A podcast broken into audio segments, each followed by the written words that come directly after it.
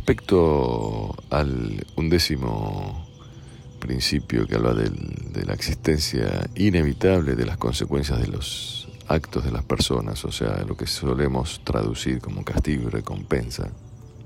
Pero a nosotros nos gusta decir más causa y consecuencia de nuestros actos, que es una ley que Dios estableció.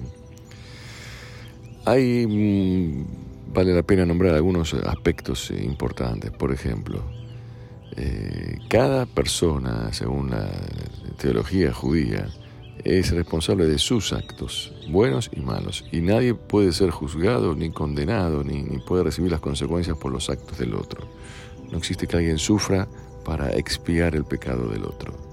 Eso está escrito muy claro en, la Torá, cuando dice que cada uno, eh, los hijos son responsables de sus actos y los padres son responsables de sus actos y cada uno es responsable y carga con sus propias consecuencias. En algunas teologías existe el concepto de la expiación de uno por el otro, en algunas religiones, y fue trasladado también eh, erróneamente a la concepción judía, pero no existe que eh, una muerte o un sufrimiento de alguien sea una expiación para los demás. Esto es un concepto de otras religiones que tienen todo uno el derecho de pensar establecer criterios, pero en la concepción no judía no existe la expiación de uno hacia el otro. Cada uno es el que tiene que asumir la responsabilidad de, sus propios actos.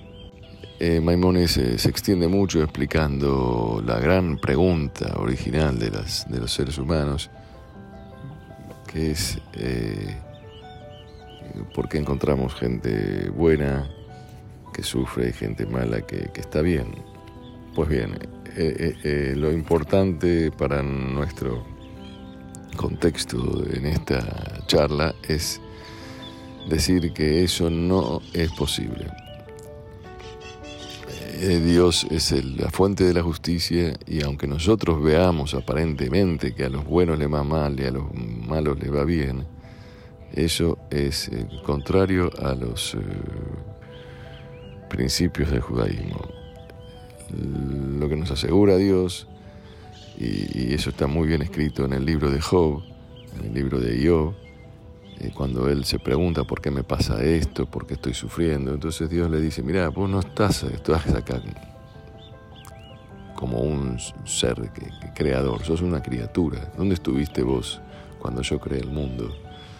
¿Cómo calculaste vos, eh, si es que creaste el mundo, la distancia del firmamento?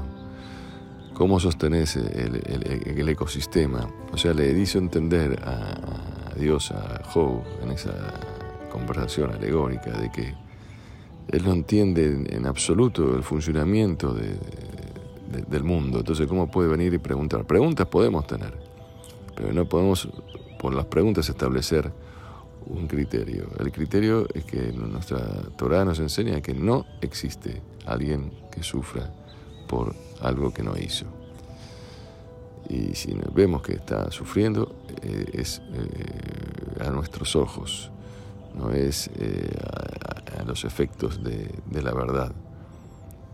Esto es una, una de las bases fundamentales del principio número 11.